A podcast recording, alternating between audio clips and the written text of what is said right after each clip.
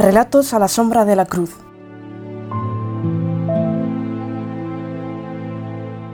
José de Arimatea.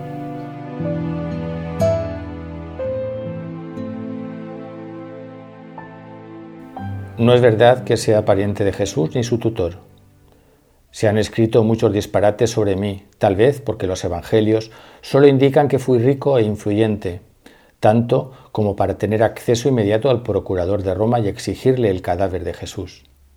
Dicen también que fui discípulo oculto del Maestro, es cierto, pero debo aclarar que no me ocultaba por cobardía.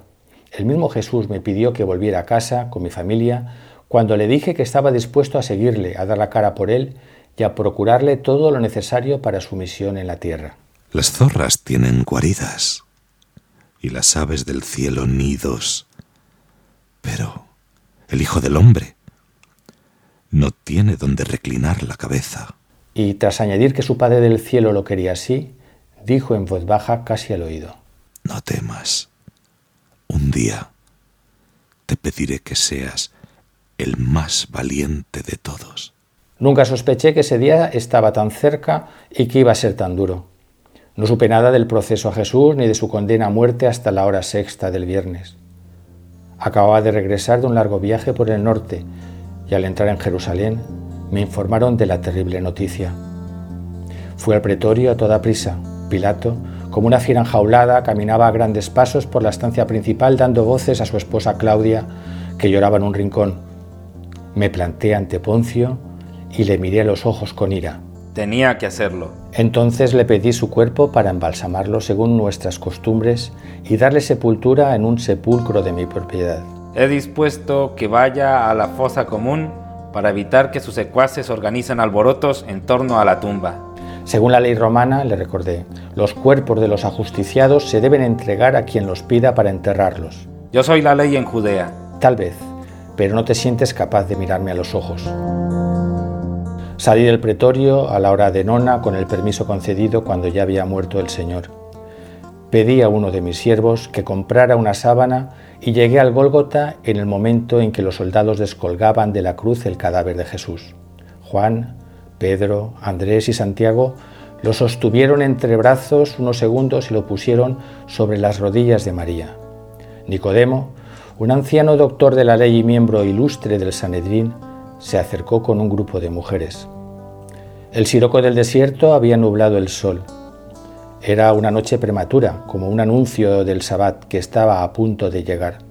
Ungimos deprisa y entre lágrimas el cuerpo del maestro. Solo María estaba serena. Me llamó hijo y yo sentí un escalofrío. Me besó agradecida cuando terminamos la tarea. La piedra del sepulcro resonó como un trueno al cerrarse la entrada.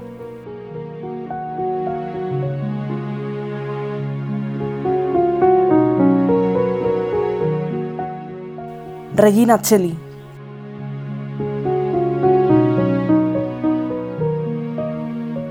Los soldados romanos, los que flagelaron a Jesús, los miembros del Sanedrín, los guardias y los sacerdotes del templo, ebrios de vino y odio, duermen a pierna suelta, contentos de que haya terminado la orgía de sangre que acabó con la vida del Galileo.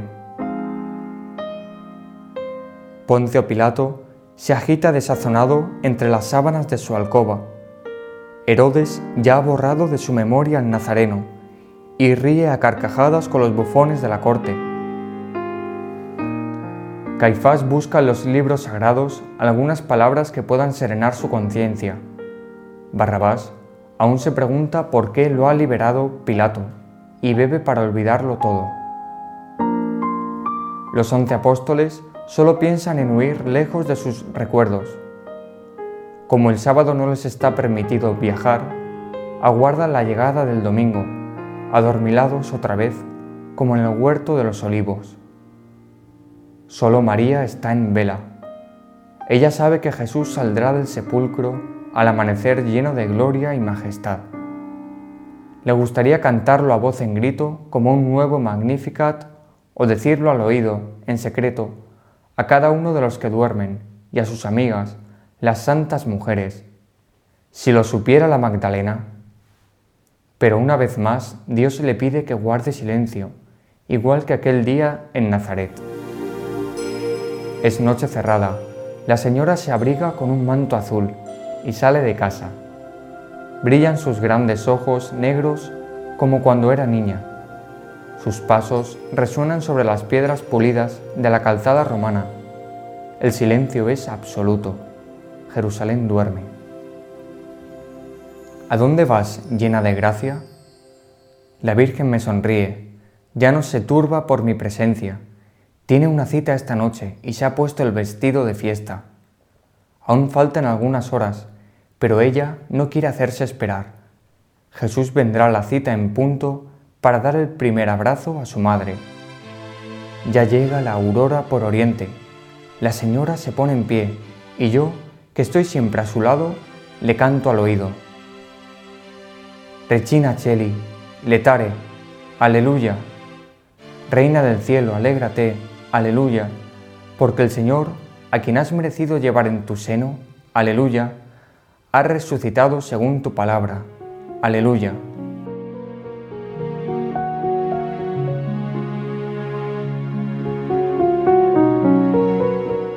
La piedra, la resurrección.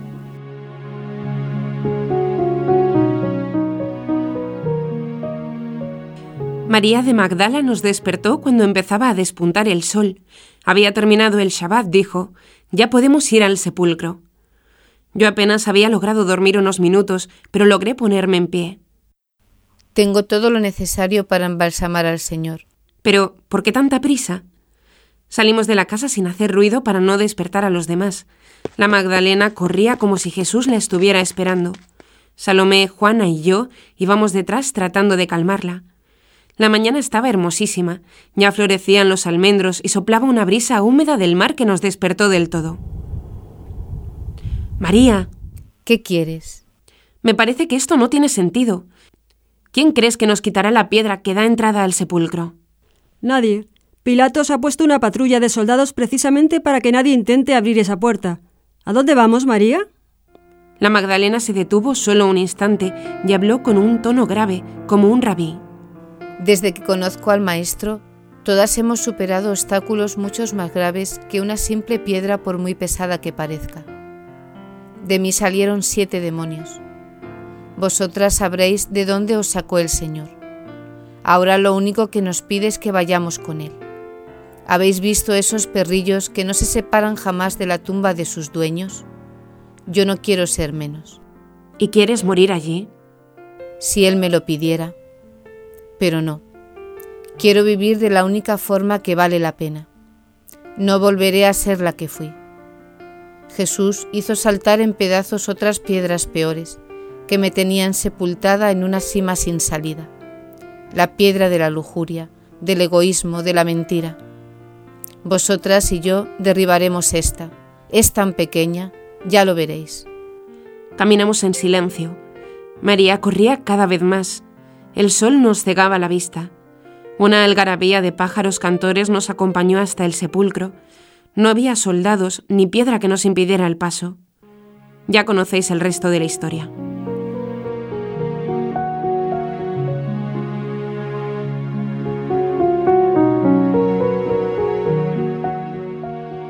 Informe final.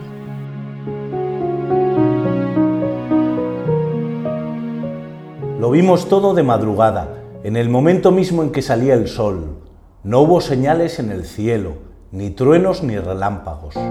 La luna no se tiñó de sangre, al contrario, la luz del alba la hizo palidecer antes de esfumarse en las alturas. Las estrellas ya habían desaparecido, solo brillaba el lucero del alba.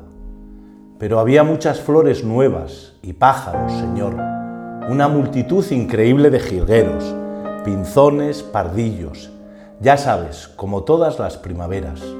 Pero además estaba Jesús. No, procurador, digo que estaba realmente junto a mí, no que me pareció verlo entre las nieblas del sueño. El Galileo había atravesado la gran roca que cerraba el sepulcro como si ésta fuera una nube. Un fantasma, ni pensarlo. Sus manos y sus pies aún tenían las heridas abiertas pero no sangraban.